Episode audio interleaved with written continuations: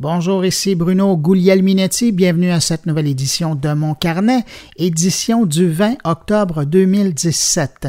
Au sommaire cette semaine, je vous propose trois entrevues. D'abord, on parlera du LiFi. Imaginez-vous qu'on est en 2000 et que je vous parle du Wi-Fi ou du Wi-Fi et euh, ce que ça pourrait changer dans nos vies dans le futur. Eh bien, le LiFi, c'est pas mal la même chose, mais d'ici quelques années seulement. Seconde entrevue cette semaine avec le patron du numérique à Radio-Canada, Maxime Saint-Pierre, pour parler de l'intérêt que le diffuseur public a euh, à l'endroit de la recherche en matière d'intelligence artificielle. Intérêt qui se concrétise avec l'annonce d'une alliance stratégique avec Ivado. Et puis, je vous parle d'un secret bien gardé, l'application de rabais anti-gaspillage alimentaire gratuit Cette semaine, mon collègue Jean-François Poulain prend congé, mais il sera de retour la semaine prochaine. Et puis, de son côté, mon collègue Stéphane Ricoul ben, s'arrête sur le mouvement MeToo sous l'angle numérique. Mais avant de passer à l'info de la semaine, permettez-moi de saluer particulièrement trois auditeurs de mon carnet, comme c'est l'habitude. Cette semaine, Bernard Bélanger, Luc Dupuis et Julien Morissette. Merci à vous trois pour votre écoute. Et puis, évidemment, ben, merci à vous hein, qui m'accueillez aujourd'hui entre vos deux oreilles. Allez, après le thème, on parle d'actualité.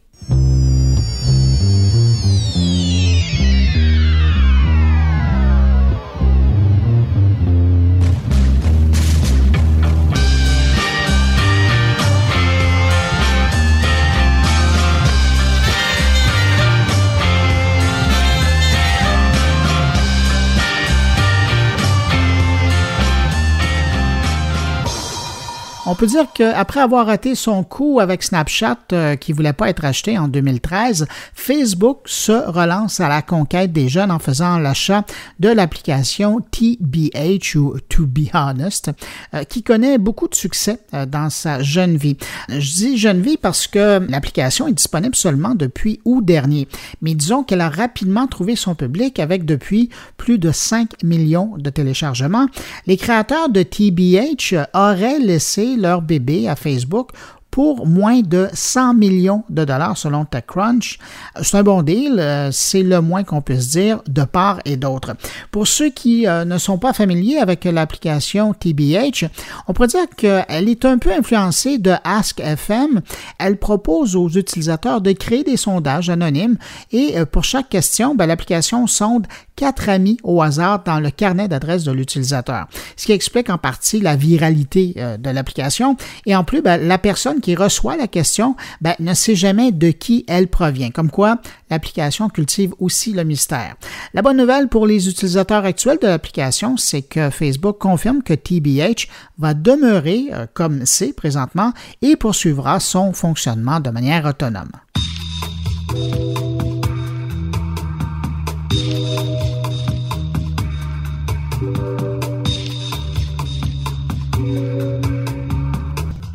Cette semaine, Netflix a donné ses tout derniers chiffres. Avec plus de 5 millions d'abonnés supplémentaires au troisième trimestre, Netflix compte désormais presque 110 millions de clients dans le monde. L'entreprise américaine prévoit dépenser entre 7 et 8 milliards de dollars en 2018 pour acquérir des droits de diffusion, euh, mais surtout pour financer ses propres films, séries et documentaires. Euh, pour vous donner un point de comparaison, cette année, en 2017, on parlait d'un budget d'acquisition de production de 6 milliards de dollars. Mais cette info tombe au même moment où Disney lance son propre service de vidéo en ligne baptisé Movies Anywhere, avec euh, l'appui de grands studios américains et un gros catalogue de 7500 films. Et en passant, 7500, euh, c'est pas mal plus que Netflix, qui lui a décidé de réduire son catalogue de films en éliminant un grand nombre de productions des studios externes et en misant plutôt sur ses créations. En mars 2016, par exemple, on disait que Netflix ne ferait plus que 4300 films et 1100 émissions de télé et aujourd'hui, ben, ce serait encore moins. En matière de catalogue bien garni, c'est quand même Amazon qui détient le record pour le plus gros catalogue de films offerts en ligne. Le catalogue dépasse les 20 000 productions à regarder.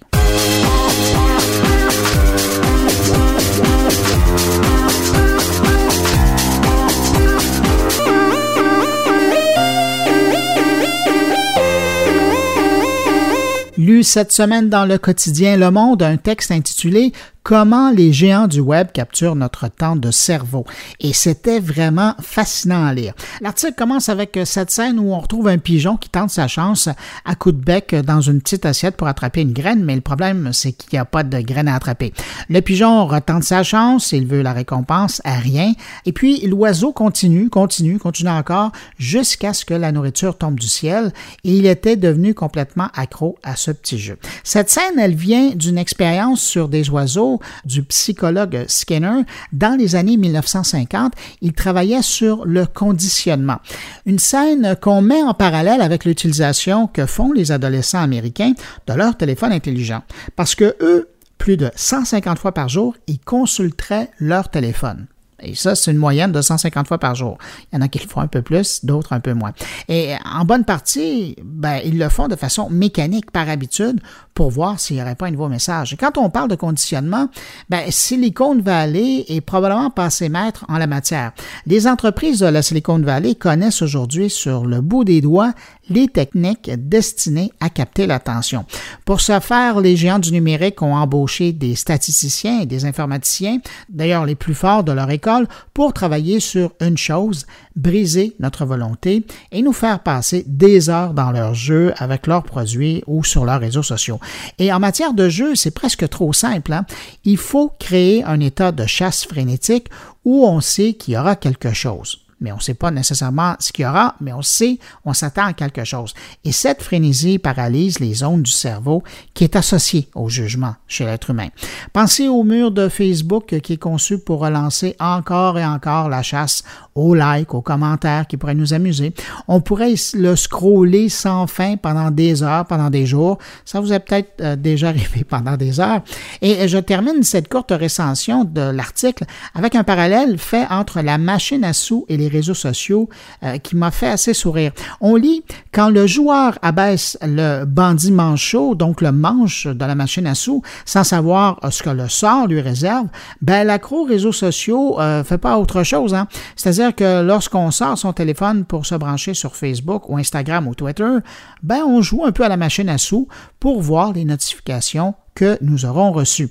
Si le sujet vous intéresse, le titre du long article euh, qui a été publié dans le monde, ça s'intitule Comment les géants du web capturent notre temps de cerveau et vous allez voir, c'est vraiment, vraiment intéressant à lire. Je vous recommande cette lecture-là.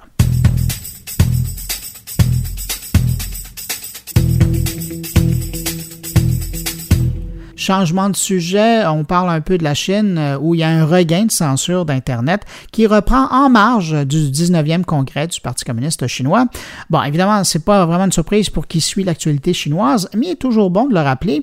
Euh, je pense que la meilleure illustration de ce contrôle de l'Internet et de la censure qui augmente pendant la rencontre des dirigeants chinois, c'est le traitement qui est fait euh, par la Chine aux utilisateurs de l'application de communication WhatsApp ces jours-ci. Parce qu'il faut savoir que si la majorité des Chinois branchés utilisent le réseau social WeChat pour communiquer entre eux au quotidien, c'est l'application WhatsApp qui vient à la rescousse lorsque les propos sont plus délicats. Et euh, la raison est simple, le gouvernement chinois filtre toutes les conversations sur WhatsApp et lorsque certains mots sont utilisés dans des conversations, ben les autorités en sont alertées et les utilisateurs identifiés. Ce qui pourrait même vous mener à un interrogatoire, une arrestation ou carrément une détention. Mais avec WhatsApp, euh, qui utilise un système de cryptage des données, donc qui cache les conversations, ben, le gouvernement de Beijing n'y voit que du feu. Alors, à défaut de pouvoir contrôler ce qui se dit, ben, la Chine rend accessible le réseau de communication par interminence ces jours-ci. Parlant de WhatsApp, si vous êtes un adepte de l'application, on apprend que Facebook, qui est propriétaire de WhatsApp, va déployer dans les semaines à venir une fonction qui va permettre de partager en temps réel sa localisation géographique. Seuls vous et les personnes autorisées pourront la connaître.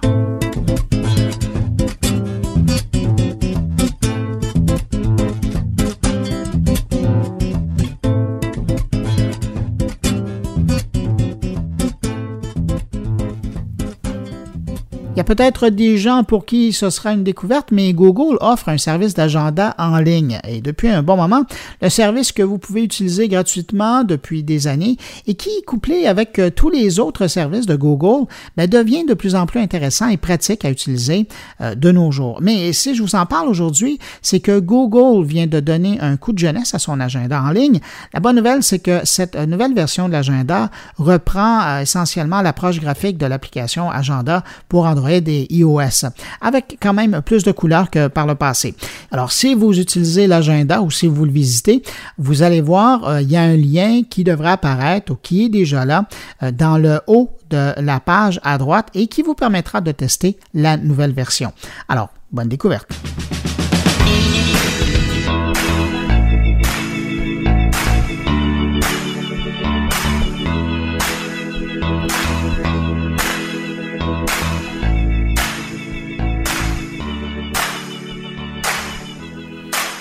Tiens, parlons un peu de Twitter. Le magazine Wired a mis la main sur un courriel interne envoyé par le responsable de la politique de sécurité du réseau social à ses collègues de la direction.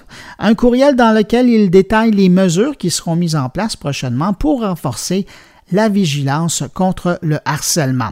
Faut dire que l'affaire Weinstein euh, et le mouvement MeToo et moi aussi euh, sur Twitter depuis quelques jours ont probablement obligé la direction à bouger plus vite. Selon ce courriel, Twitter sera plus vigilant particulièrement au sujet de la nudité sans consentement. Désormais, les comptes qui ont initié la diffusion de photos, de vidéos et qui visent à harceler leurs cibles seront immédiatement suspendus. Twitter prévoit également sévir au sujet des avances non sollicités, en reconnaissant que si le contenu pornographique est généralement admis à l'heure actuelle, ces équipes de modération doivent se montrer bien plus réactives lorsqu'il sera question de déterminer si des conversations à caractère sexuel sont désirées ou euh, consensuelles. Euh, et Twitter compte d'ailleurs remettre à jour ses règles pour indiquer clairement que ce type de comportement est inacceptable.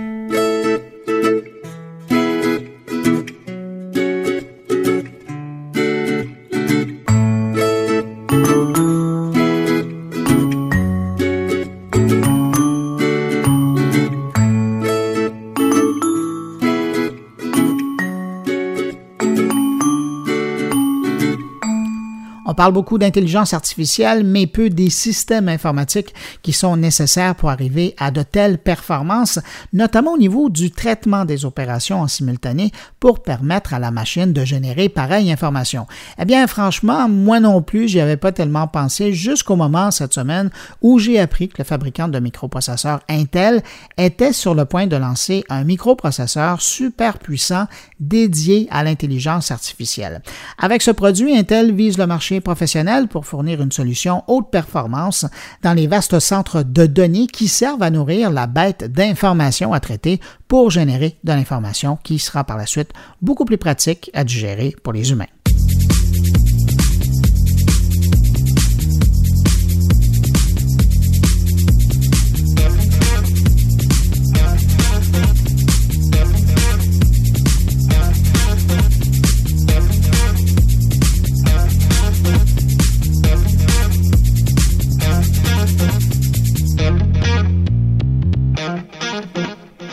Parlant de puces informatiques, on découvre cette semaine que le nouveau téléphone intelligent de Google, le Pixel 2, contient un microprocesseur caché qui ne fonctionne pas pour le moment. C'est Google lui-même qui a annoncé la chose. Du coup, on a aussi appris le pourquoi de son existence dans l'appareil. La puce, baptisée Pixel Visual Core, servira prochainement exclusivement au traitement de l'image. C'est avec la mise à jour du système d'exploitation Android Oreo 8.1 euh, qu'elle prendra officiellement ces nouvelles fonctions.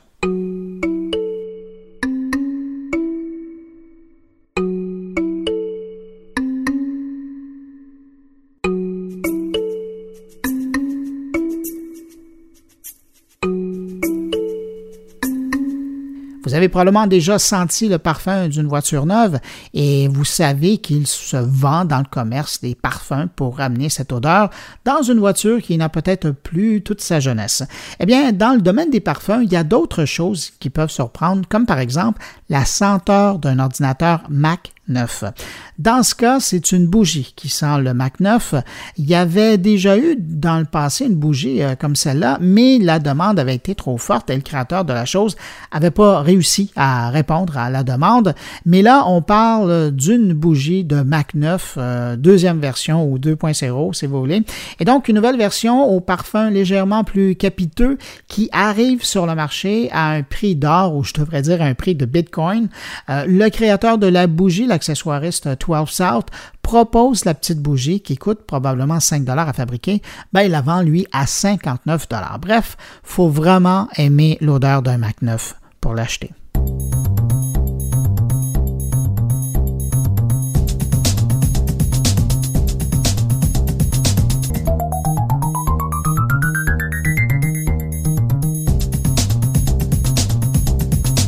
Si vous êtes de ceux qui euh, font à l'occasion des Facebook Live et des Facebook Live professionnels un peu plus sophistiqués, donc en utilisant une présentation PowerPoint ou des captures d'écran ou une vidéo qui vient de votre ordinateur, ben vous allez être heureux d'apprendre que Facebook veut vous simplifier la vie. Le réseau social veut éliminer le besoin de devoir recourir à un logiciel tiers pour partager son écran lors de sessions vidéo en direct. Alors, Facebook a commencé à déployer une nouvelle fonction qui permet de partager son écran d'ordinateur ou son écran de téléphone en un clic presque. Pour partager son écran, il suffit de cliquer sur euh, vidéo en direct, puis sur le bouton partager l'écran. Le réseau social propose alors à l'internaute d'installer une extension dans le navigateur. Une fois l'extension installée, on peut choisir euh, ce qu'on va partager, que ce soit tout l'écran, un onglet sur le navigateur ou une application spécifique. Qui sait, ça va peut-être donner le goût à des gamers de commencer à diffuser leurs matchs sur Facebook.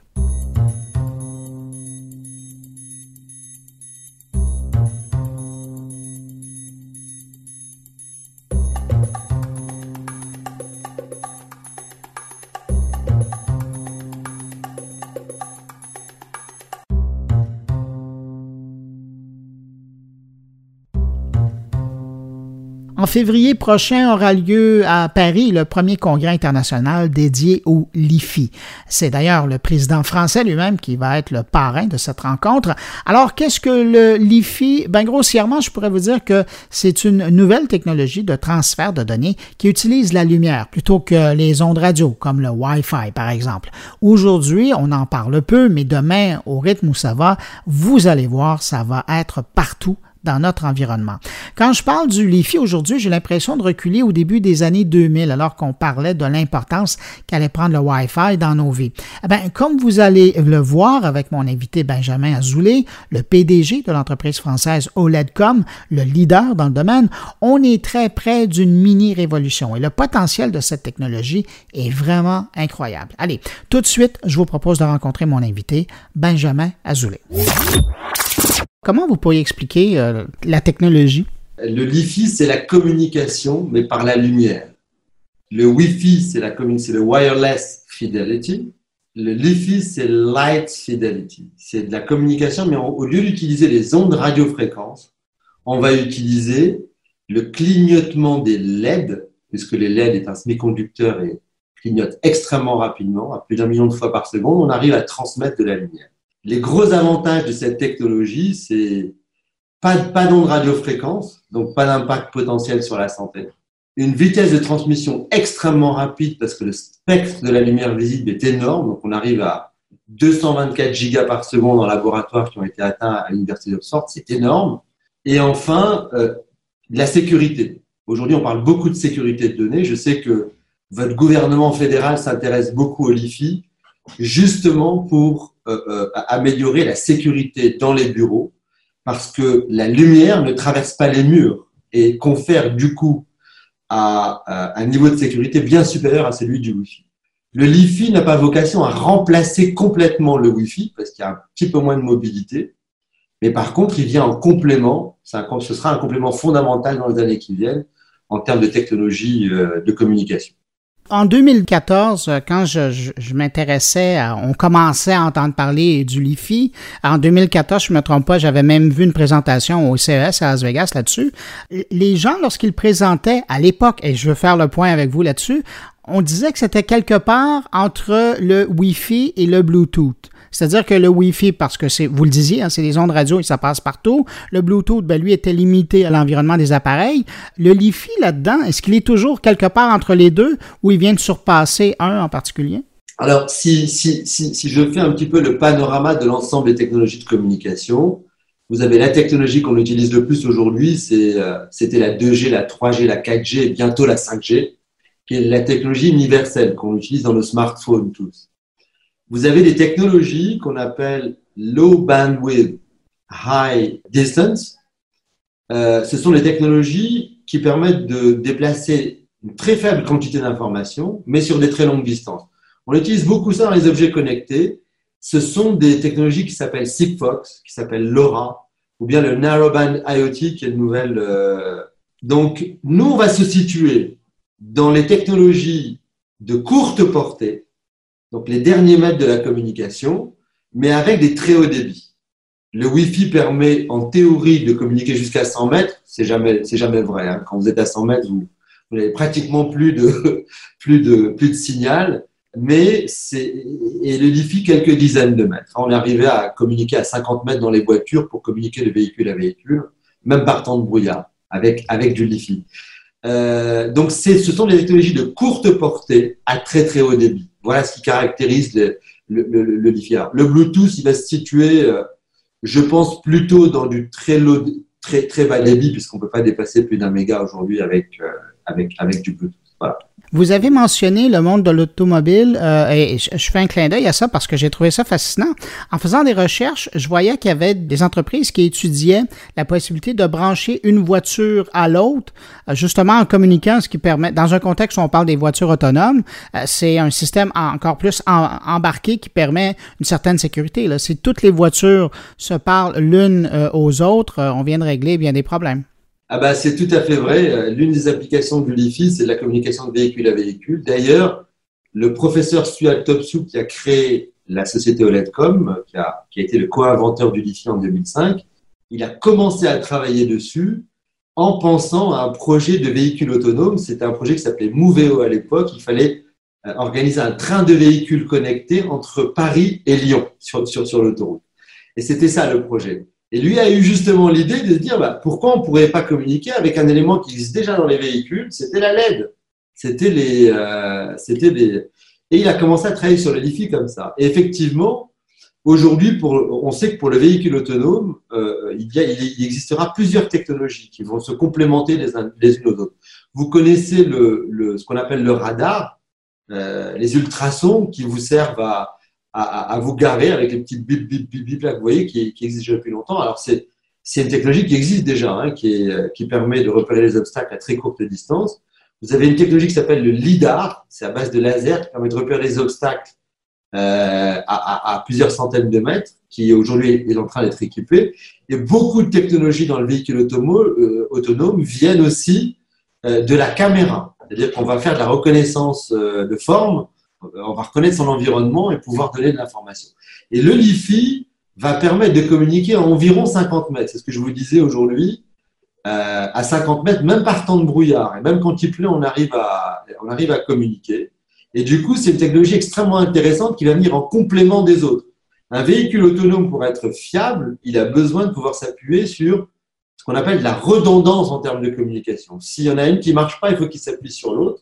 Et c'est la raison pour laquelle nous pensons que l'EFI va être un très bon complément aux technologies existantes actuelles pour le véhicule autonome. Monsieur Azoulay, on peut imaginer aussi des applications dans le contexte aérien.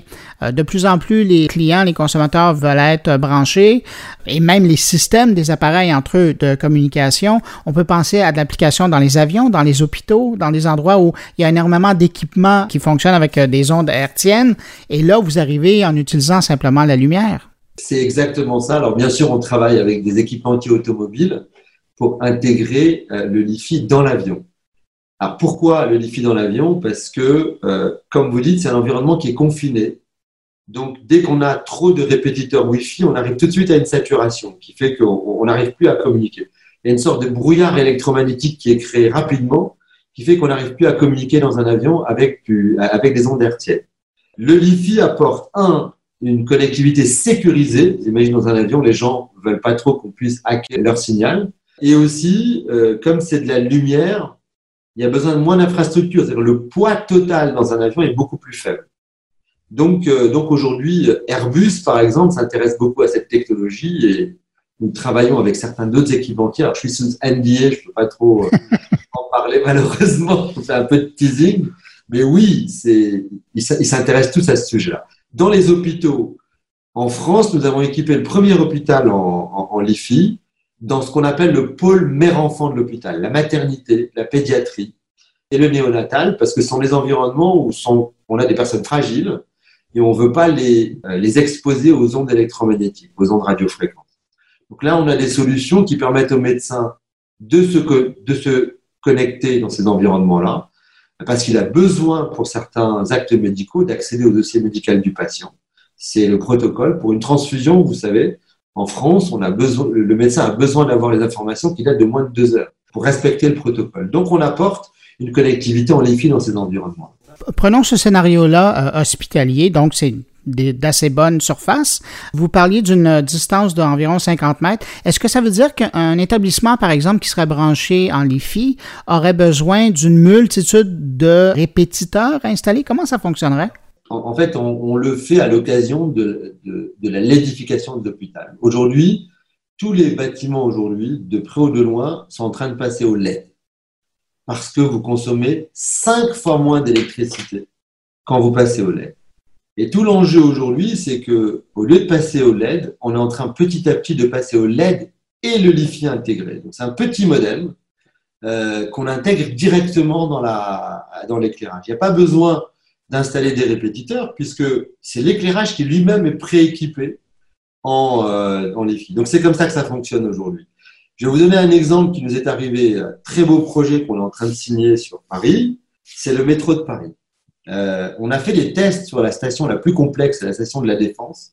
Ils nous ont expliqué que si ça marchait à la Défense, ça marcherait partout. et ça a fonctionné. Donc l'idée, euh, euh, dans la station de métro à Paris, on change les tubes, vous savez, les tubes néons, entre 2h et 5h du matin, la nuit, et, c'est un cycle qui, se, c'est un cycle de 5 ans. Tous les 5 ans, toutes les stations de métro sont relimpées. On appelle ça le relamp. Et donc, ce qu'on fait, nous, c'est qu'on va intégrer notre petit modem LiFi dans les tubes, qui fait qu'à la prochaine relamping, on va changer les tubes par des tubes qui vont être équipés de LiFi.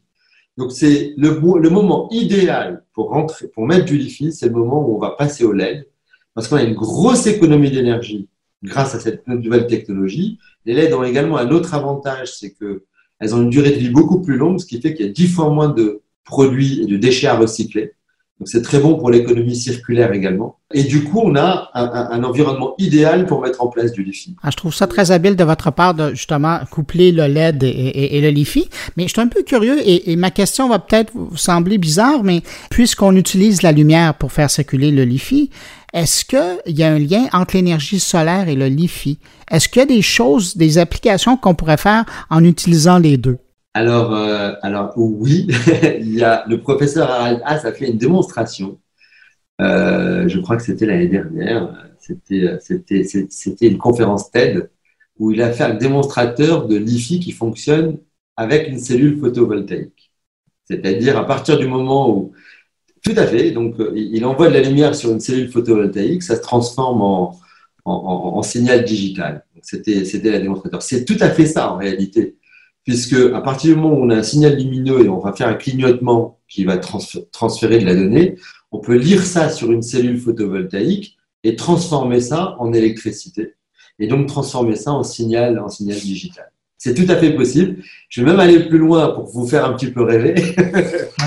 on a, on a des sociétés, euh, c'est Saint-Gobain aujourd'hui en France, par exemple, travaille sur des, des systèmes d'obturation de fenêtres.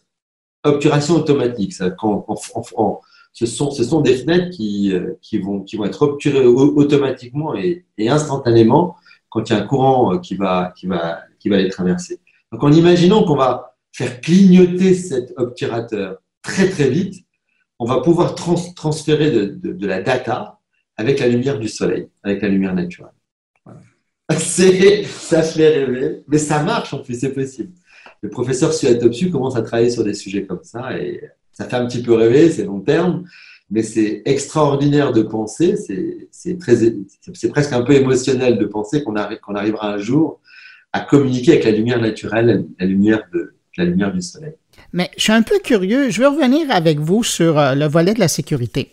Parce que si on parle, puis effectivement, je comprends que le fait que euh, le LiFi étant dans une pièce, étant dans un endroit clos, de là son intérêt, puis de là la difficulté à pénétrer dans cet espace-là pour pirater cette qualité du lien de communication. Mais comme c'est que de la lumière, puis là, je m'excuse d'être réducteur, là, parce que la lumière, c'est quand même complexe. Si quelqu'un s'introduit par une fenêtre et envoie un miroir, on vient pas là de contrecarrer la sécurité? Par un simple miroir qui reflète la lumière? Alors, oui, parce que c'est vrai que euh, euh, le signal peut être lu aussi par réflexion. D'accord? Donc, euh, je ne vais pas vous dire le contraire. Maintenant, maintenant c'est quand même très compliqué. C'est beaucoup plus compliqué d'introduire un miroir et de lire que de que d'aller sur YouTube, de voir comment on peut hacker euh, quand vous êtes en face dans le café d'en face, vous pouvez hacker n'importe quel bureau euh, et vous avez des vidéos sur YouTube qui vous expliquent extrêmement facilement comment le faire. Donc, si vous voulez, il n'est pas impossible de hacker le Wi-Fi, ce serait pas vrai de dire ça. Par contre, ce serait beaucoup plus compliqué, même physiquement. Donc, on apporte une sorte de sécurité physique supplémentaire qui intéresse beaucoup.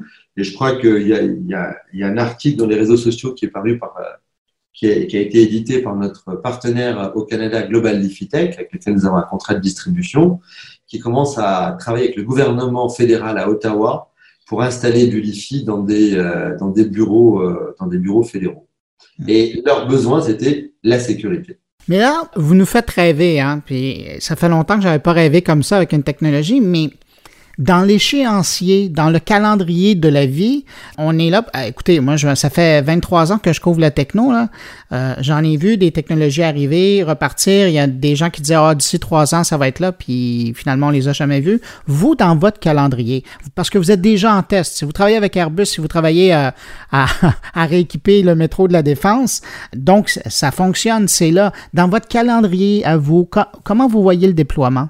En fait, si vous voulez, il, y a, bien, il faut bien séparer les technologies dans le LiFi. Il y a une technologie qu'on appelle plutôt le Visible Light Communication, qui est une technologie monodirectionnelle. C'est-à-dire que la, lumière, ce qu'on fait dans le métro, c'est que le tube, il n'est pas connecté à Internet. Il émet un message comme une balise, comme un beacon. Euh, sauf que c'est un beacon de lumière. Voilà. Et cette technologie-là, elle est, aujourd'hui, elle commence à être déployée partout. Euh, vous voyez Qualcomm aux États-Unis commence à la déployer dans les supermarchés Target. Vous voyez Philips en Europe qui commence à la déployer dans les supermarchés Carrefour.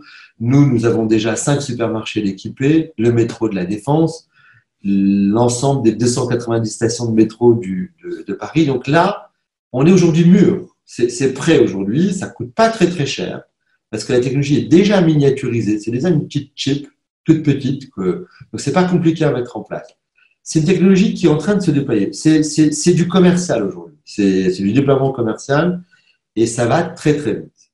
La technologie bidirectionnelle, elle prendra un petit peu plus de temps parce qu'aujourd'hui, il faut un petit dongle, comme une sorte de clé USB, pour pouvoir lire le message et le renvoyer.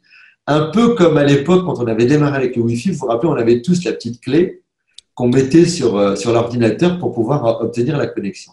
Et un jour, euh, cette clé, elle a été miniaturisée et elle a été installée un peu partout dans les, dans, les laptops dans les, et surtout dans les smartphones. C'est vraiment le smartphone qui a fait exploser la demande en, Wi-Fi. Donc c'est ce qui va arriver, c'est-à-dire qu'aujourd'hui, nous sommes, nous, Poletcom et, d'autres, en train de travailler sur la miniaturisation de la technologie pour la rendre beaucoup moins chère.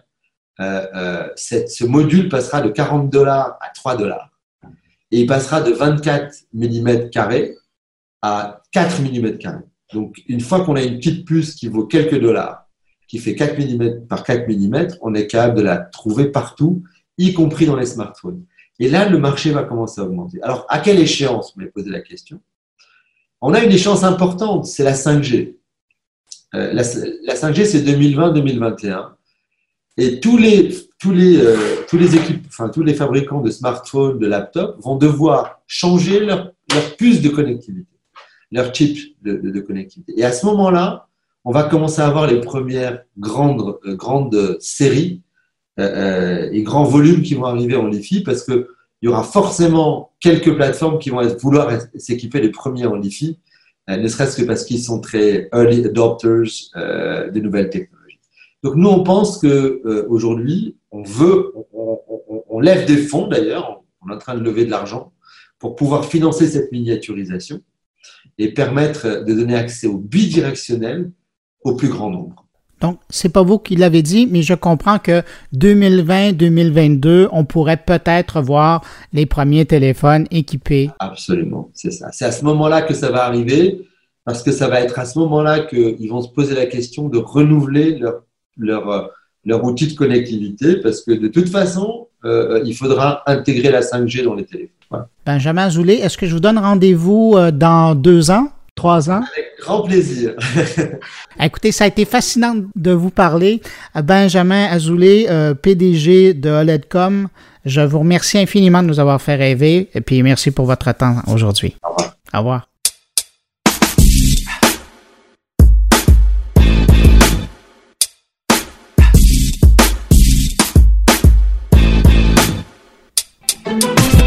Pour cette seconde entrevue, on se tourne vers la grande tour de Radio-Canada. D'abord, on va rejoindre le grand patron du numérique à Radio-Canada, Maxime Saint-Pierre, pour parler de l'intérêt que le diffuseur public a à l'endroit de la recherche en matière d'intelligence artificielle, intérêt qui se concrétise avec l'annonce ces derniers jours d'une alliance stratégique avec Ivado. Entrevue avec Maxime Saint-Pierre. Qu'est-ce que ça veut dire une association Radio-Canada Ivado? Bien, pour nous, euh, Ivado, qui est l'Institut de valorisation des données, euh, pour nous, c'est très important parce que, comme on le sait dans le, dans le numérique, euh, les données, leurs valeurs, comment elles sont exploitées, c'est des éléments qui sont fondamentaux si on veut le faire comme il faut, le faire avec intégrité, le faire avec pertinence. Donc, de s'associer avec, de faire une entente, un partenariat académique dans le but d'aller plus loin aussi sur ces sujets-là. C'était vraiment, c'était vraiment l'objectif. Donc, d'avoir aussi accès aux meilleurs talents.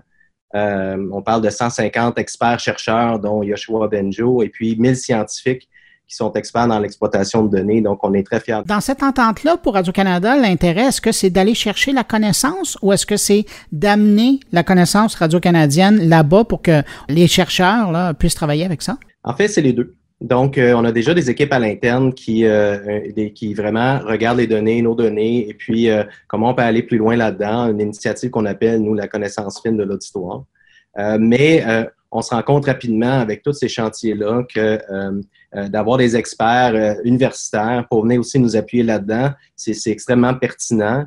Euh, des gens qui vont euh, qui ont étudié aussi sur des, des modèles d'analyse ou des modèles de survie euh, en données qui sont, sont fondamentales pour nous. Puis de le ramener aussi au niveau de notre rôle, puis de, de s'assurer de, de, la façon qu'on va traiter les données, c'est de voir comment eux qui naviguent 100% de leur temps aussi dans cet univers-là, et nous qui nous, on va le ramener en contexte avec l'industrie des médias pour vraiment s'assurer que les deux équipes travaillent ensemble à la fois sur des projets d'innovation, mais aussi sur nos projets, je dirais, de tous les jours. À ma connaissance, c'est la, première fois qu'un grand média canadien s'associe avec un groupe qui est spécialisé dans ce genre de recherche. Est-ce que c'est une tendance euh, qui existe auprès des diffuseurs publics à travers le monde? Euh, c'est une bonne question. Nous, on, je dirais que sur ce point-là, on essaie d'être le plus à l'avant-garde possible. Euh, quand on parle à des collègues, euh, j'ai parlé à des gens de la BBC récemment, eux aussi s'intéressent beaucoup à tout ce qui est l'intelligence artificielle, ils ont fait des prototypes aussi, puis nous, on est un peu dans cette position-là aussi. Euh, on parle aussi avec nos collègues diffuseurs publics francophones, puis on, se pose toutes ces questions-là. Qu'est-ce que, qu'est-ce que les données peuvent nous apporter, puis comment on peut rester intègre là-dedans? Donc, c'est certainement des sujets de discussion.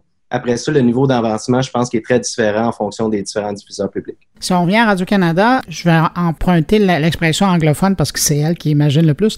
Le, low-hanging fruit là-dedans, concrètement, rapidement, facilement, ça pourrait être quoi, euh, l'utilisation de, l'analyse de ces données-là par Radio-Canada, par exemple? Bien, moi, je le vois vraiment en. Il y a, deux. Euh, ça se fait à deux niveaux, en fait.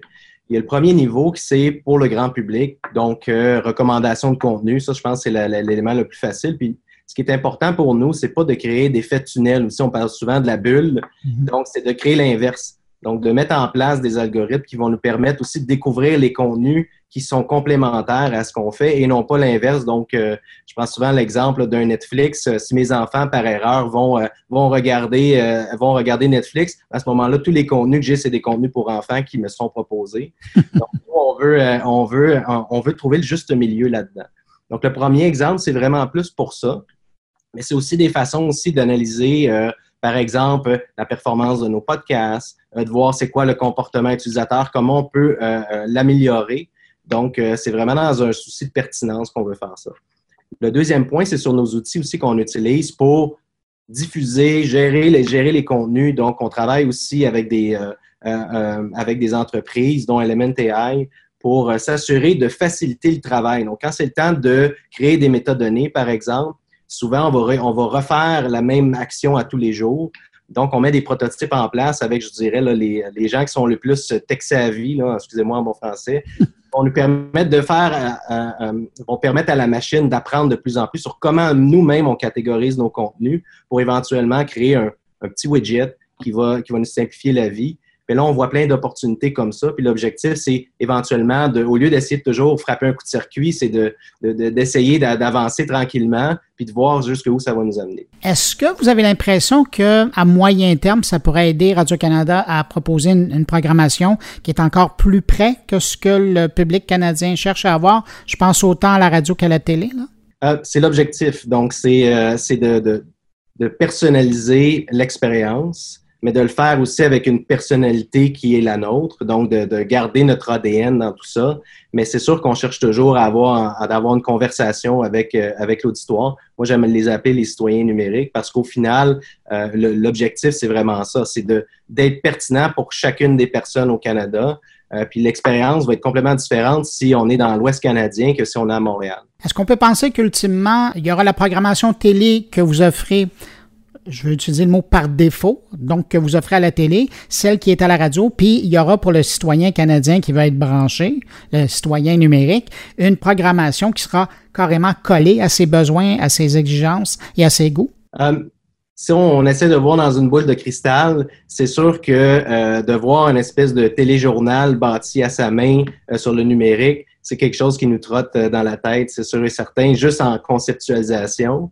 Après ça, de, de, trouver les, passerelles pour s'assurer que ces systèmes-là aussi soient interconnectés, ça reste un défi, mais c'est clairement quelque chose euh, qu'on a en tête en ce moment. Mais c'est de voir par la suite comment tout, ça va s'articuler, comment ça va prendre forme. Mais euh, euh, ça, reste, ça reste de bons défis, mais je pense que c'est, c'est atteignable. Maxime Saint-Pierre, directeur général des services numériques de Radio-Canada, merci beaucoup pour cette entrevue. Merci Bruno, ça m'a fait plaisir.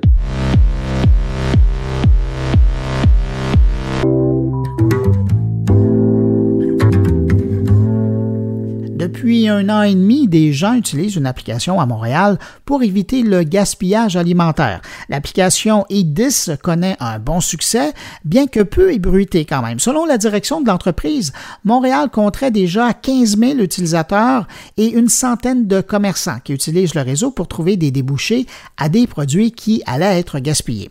Pour en savoir un peu plus sur cette application et sur le service qui est offert, j'ai rejoint le créateur et président de EDIS, William Steven. Première chose que je vais vous demander, démystifions les choses. L'application ITIS, qu'est-ce que c'est? L'application ITIS, c'est une application qui permet de voir autour de vous des produits qui sont en date limite de vente et qui sont à rabais avec des partenaires euh, commerçants. C'est-à-dire, euh, par exemple, en centre-ville, on peut travailler avec des cafés ou des prêts à manger.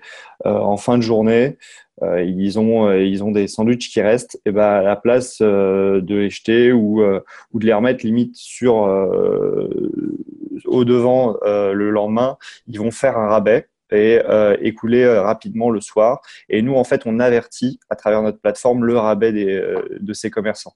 Ça envoie une notification autour aux gens qui, sont, qui ont soit mis en favori ce commerce en question, soit qui ont paramétré en fait d'une certaine manière pour qu'ils reçoivent tout ce qu'ils ont autour d'eux. Donc, donc voilà. Sinon, on travaille aussi avec des épiceries, c'est-à-dire que ça, reste des, promotions dans le même sens, sauf que on va dire qu'un café ou un prêt à manger n'a pas les mêmes problématiques qu'une épicerie. Une épicerie, ça va être euh, du plus long terme, euh, les, rabais, ça va être trois jours, deux, trois jours, euh, dépendamment des produits. Ils vont faire des rabais à travers notre plateforme et, et voilà. donc ça laisse plus de temps aux gens pour pouvoir se renseigner. Qui est votre marché là-dedans? Qui sont les utilisateurs du service? Les utilisateurs du service, aujourd'hui, on est plus sur, il y a plusieurs réponses à cette question. On va dire Allez-y avec les plusieurs réponses. si on doit juste analyser statistiquement euh, qui est notre profil type de personne, c'est plutôt une femme qui euh, voilà du millénium entre 20 et 35 ans. Euh, c'est vraiment la majorité de nos utilisateurs. mais après, si on va vraiment dans le détail, c'est des gens qui sont plutôt engagés, qui ont cette conscience environnementale, voilà, qui, qui cherchent à aussi à avoir des, bonnes promotions, des bons rabais. Parce qu'à travers notre plateforme, euh, mine de rien, on a des rabais qui sont euh, euh, beaucoup plus forts que ce qui se fait habituellement. Oui, dans le commerce en général. Voilà, c'est ça. Donc, des gens qui sont sensibilisés à ça, qui font par exemple leurs courses. qui font qui cuisinent souvent c'est-à-dire et qui vont faire leurs courses tous les jours ou tous les deux trois jours pour justement pas avoir trop de stock dans leur frigo et euh, écouler vraiment tout ce qu'ils ont acheté, euh, bah, en fait, souvent, ils passent à travers nous parce que bah, ça reste dans cette logique-là. Les produits qu'ils achètent, ils vont les consommer très rapidement. Donc, euh, donc voilà. D'où vous est venue l'idée? L'idée m'est venue quand j'étais au HEC, HEC Montréal, en, en, entrepreneuriat, où euh, voilà, je, je, cherchais une idée pour euh, la spécialité et euh, à travers. C'était pas pour régler un problème pour vous là? Si. Ah oui? Bah, si si en fait, euh, bah, enfin moi l'entrepreneuriat m'a toujours intéressé et pour euh, trouver une idée, bah, je, suis parti de moi et euh, je me suis dit bah, quelles sont mes problématiques au, quotidien, qu'est-ce qui me touche, qu'est-ce qui me tient à cœur? Et euh, bah, je fais partie de cette génération très sensibilisée par l'environnement, le, voilà, le, gaspillage alimentaire, ça fait partie justement de ce, tout. Et en étant étudiant, bah, je faisais attention à ce que je dépensais et, et je voyais souvent, bah, je prenais souvent les produits qui étaient à rabais en épicerie. Et c'est parti de là en fait où je me suis dit mais j'aimerais bien avoir l'information de chez moi, j'aimerais bien être averti.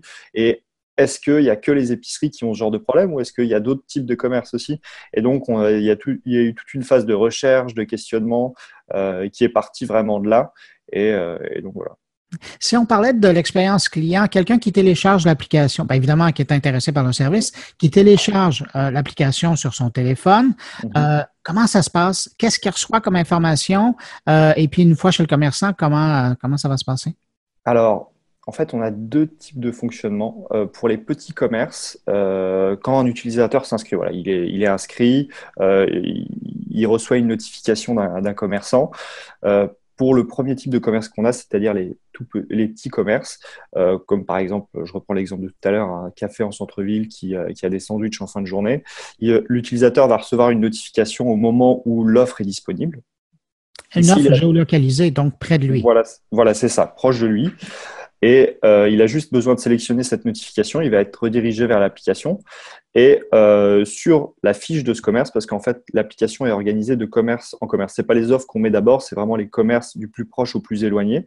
Et euh, il a juste à sélectionner le commerce en question. Et quand il arrive sur ce commerce, il, a, il doit remplir un panier pour après effectuer un paiement et réserver le produit à travers l'application quand le paiement est fait, nous, le commerçant reçoit un SMS automatiquement. Euh, il est averti en temps réel qu'il y a eu, euh, voilà, que ça a été réservé et euh, que quelqu'un va venir le chercher avant la fin de journée. Donc lui, il le met de côté et quand l'utilisateur arrive, il a juste besoin de montrer son reçu, sa preuve d'achat et voilà, le, commerçant lui donne tout de suite. Sinon, la deuxième manière qu'on a de fonctionner, c'est pour être flexible avec les commerçants parce que voilà, une épicerie peut pas réceptionner. Enfin, c'est très compliqué pour eux d'avoir un système de paiement, enfin un tiers qui euh, où les gens achètent euh, et après sur place, bon, il y a, tellement de passages, il y a tellement de volume, il y a tellement d'employés que c'est pas très pas très possible. Mais euh, en fait, on demande aux utilisateurs quand ils arrivent grâce à nous en magasin et qui sont à la caisse de demander un code aux commerçants et euh, ce code, en fait, leur nous, nous permet de valider bah, qu'il y a eu des utilisateurs qui sont venus grâce à nous. Ça permet aux commerçants de montrer que bah, voilà, c'est il y a, y a, des gens qui sont voilà, c'est ça, et qu'on leur apporte quelque chose. Et, euh, et en fait, avec ce fonctionnement-là, c'est moins contraignant pour les utilisateurs, mais euh, ils peuvent pas réserver ce qu'ils ce qu'ils voient sur l'application. C'est-à-dire que c'est premier arrivé, premier servi. Euh, souvent pour les épiceries, bah voilà, pour les épiceries c'est comme ça, on va dire, c'est premier arrivé, premier servi parce que pour toutes les raisons que j'ai citées, le passage euh, et les produits peuvent partir entre temps. Donc euh, s'ils voient une promotion sur l'application, en général, pour tout vous dire, avec les épiceries, on a souvent, il y a souvent des stocks parce que les volumes sont beaucoup plus importants qu'un petit commerce. Les sandwichs en fin de journée, c'est, il doit en rester deux trois, alors que si une épicerie vous met des stocks disponibles, vous en allez en avoir et, pas qu'un peu quoi. Donc, on va dire que les deux systèmes euh, se tiennent bien et c'est comme ça que l'utilisateur, euh, le cheminement à travers l'application, c'est comme ça, c'est soit paiement via l'application, soit euh, un code en magasin et l'un où il peut réserver, l'autre où c'est premier arrivé, premier servi. Je le disais en présentant, en vous présentant, en présentant l'entrevue, ça fait quand même un an et demi que vous fonctionnez. Il y a 15 000 personnes qui ont téléchargé l'application. Mm-hmm. Qu'est-ce que vous avez reçu comme réaction, comme feedback des utilisateurs jusqu'à maintenant? Euh, il y a toujours eu des, des, critiques positives. Enfin, ça partait souvent de critiques positives, c'est-à-dire ah le concept est bien, c'est vraiment intéressant, mais malheureusement, soit bah j'ai euh, pas d'offre autour de moi, soit euh, le système ah, on a quelques ça ça bug un petit peu. Donc nous durant cette année, ça a été vraiment euh, bah, l'évolution euh, au niveau de l'application et de l'évolution en termes d'offres qu'on avait pour essayer de répondre à un maximum à tout ce que bah, les gens voulaient. Euh, on a plusieurs fois fait euh, des demandes autour de nous, enfin sur la base de nos utilisateurs, qui aimeriez-vous avoir euh, comme commerçant dans, sur l'application Et nous, à travers ça, ça nous permet d'aller rencontrer ces commerçants et leur dire, bah, regardez, il y a des gens qui s'intéressent à ce type de produit et vous, en plus, vous plaisez. Est-ce que vous seriez intéressé de travailler avec nous? Et tout de suite ça, ça a aidé. Donc, voilà, on va dire majoritairement c'est ce genre de retour qu'on avait. Hum. Puis de la part des commerçants, est-ce que eux euh, ont, des. Ben, J'imagine que c'est intéressant de pouvoir passer leurs marchandises là, à la fin des journées, mais ça ressemble à quoi leurs commentaires? Euh, leur commentaire, c'est euh, déjà le premier, c'est un aspect financier. Ils sont contents de pouvoir écouler des stocks qui jetaient auparavant. Hein. C'est euh, euh quand euh, avoir des pertes, dépendamment du type de commerce que vous êtes, mais ça peut être plus ou moins important. Donc résorber ces pertes, bah, c'est un moyen pour eux de générer des revenus supplémentaires et en plus de se donner une bonne image on a eu beaucoup de commerçants qui ont été intéressés par justement l'image qu'on leur procurait, de faire attention et d'être responsables quelque part de, de tout ce qu'ils ont euh, ça reste des produits alimentaires. Euh, voilà, c'est pas c'est pas n'importe quoi. Donc euh, c'est voilà, on leur apporte quelque chose qui permet de leur de montrer autour d'eux qu'ils sont responsables avec ce qu'ils ont quoi. Pour le moment, corrigez-moi si je me trompe, le service est disponible uniquement sur l'île de Montréal. Avez-vous la volonté d'aller plus loin? Oui, on veut, aller dans tout le Québec prochainement. En fait, nous, nos objectifs actuellement, c'est que on continue à peaufiner notre système. On a encore quelques ajustements à faire, bah, que ce soit technologique sur l'application, mais que ce soit aussi le cheminement sur place avec les utilisateurs. Donc euh, voilà, on, on, continue ces ajustements. Aussi en parallèle, on essaye de faire euh, une levée de fonds. Donc euh, voilà, on discute avec des investisseurs, on voit euh, ce qui les intéresse. Euh, c'est des phases qui prennent pas mal de temps. Donc nous, on continue et on verra, je pense, pour cette fin d'année, on aura une bonne idée de comment on va s'y prendre pour 2018. Et dans votre échéancier, vous voyez établir le service ailleurs qu'à Montréal en 2018, 2019 2018, oui, c'est vraiment un objectif qu'on soit déjà dans la ville de Québec, on, souhaiterait Sherbrooke, euh, qu'on soit bien, bien installé au, Québec parce que c'est là où on, a, on, est parti. Et après, euh, l'objectif, c'est la région de Toronto, euh, en espérant pour peut-être l'été 2018, peut-être fin 2018, voilà, région de Toronto, y être. Vous n'avez pas peur qu'Amazon ou Walmart décident de vous acheter? Pour écouler leur stock? Bah, s'ils ont des, nous acheter, bah, ils pourraient travailler juste simplement avec nous pour écouler leur stock. Euh, s'ils sont intéressés euh, par justement euh, avoir plus de, rapidité sur les dernières, dernières minutes, sur les derniers instants de leurs produits. L'intérêt aussi de notre système, c'est que les gens puissent comparer toutes les offres qu'il y a autour d'eux. Donc, s'ils sont à travers, s'ils passent à travers nous, ils pourraient bah, rentrer, on va dire, dans bah, toujours dans ce qu'ils sont, mais dans une compétition à montrer, regardez, nous, on offre tel type de rabais sur nos produits qui sont en date limite de vente. Euh, on est mieux que bah, tel voisin, tel voisin. Donc, euh, les discussions n'ont pas commencé. Les discussions n'ont pas commencé. Mais euh, par exemple, on travaille depuis peu avec un, Provigo sur Notre-Dame-de-Grâce. Donc, on commence à travailler avec des, des plus gros joueurs. Et, voilà, c'est ça. Et ça nous permet de, de aussi prendre de l'expérience et évoluer plus rapidement. Quelqu'un qui nous écoute et qui est intéressé par l'application, il la trouve où? Euh, c'est sur iOS, Android, c'est gratuit, euh, c'est téléchargeable, gratuitement. Euh, et voilà. William Steven, merci beaucoup pour cette entrevue. Puis on vous souhaite bonne chance dans le développement du réseau et de clientèle et de marchands. Ben, merci beaucoup. Au revoir. Une bonne journée. Au revoir.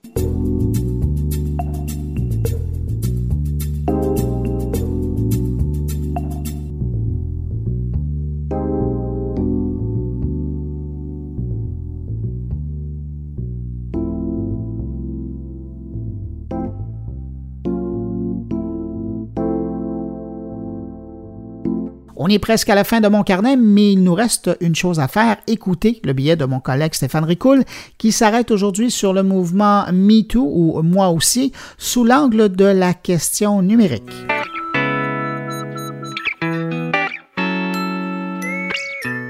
Bonjour, bienvenue dans cette nouvelle capsule Open. L'actualité cette semaine, c'est le hashtag MeToo dont tout le monde parle, à raison. Euh, L'angle que je veux prendre pour cette capsule, c'est un angle purement numérique. Je ne rentrerai pas dans d'autres considérations par rapport à ce hashtag-là. Un peu à la sanity check de Facebook, je trouve que l'utilisation qui est faite des médias sociaux avec un hashtag MeToo est une bonne utilisation dans le sens où elle est sociétale ou est même de, quasiment de, de, de, service public, presque. Euh, Sauf que j'attire l'attention sur le fait que même si est plus facile à travers les médias sociaux de s'exprimer, on le sait, que face à un individu ou à un groupe d'individus, la portée des médias sociaux est très grande. Donc il faut faire comme attention, il faut faire preuve de précaution quant à l'usage qu'on en fait de par cette portée-là, car elle pourrait créer aussi des dommages collatéraux non désirés, non souhaités. Alors la question que je me pose, que je vous pose, c'est comment cette prise de conscience que le hashtag MeToo a provoqué, ou que tout autre hashtag pourra provoquer dans le futur, comment cette prise de conscience, à travers le numérique, peut être pérenne dans le temps et avoir un effet durable? Comment faire en sorte qu'un hashtag MeToo ne soit pas juste un feu de paille? C'est la question que je vous pose.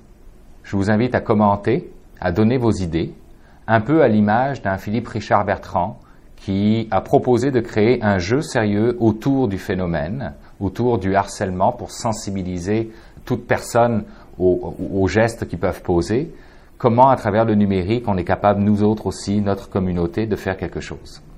Donc euh, j'ai très hâte de vous lire et euh, je vous donne rendez-vous la semaine prochaine. Merci.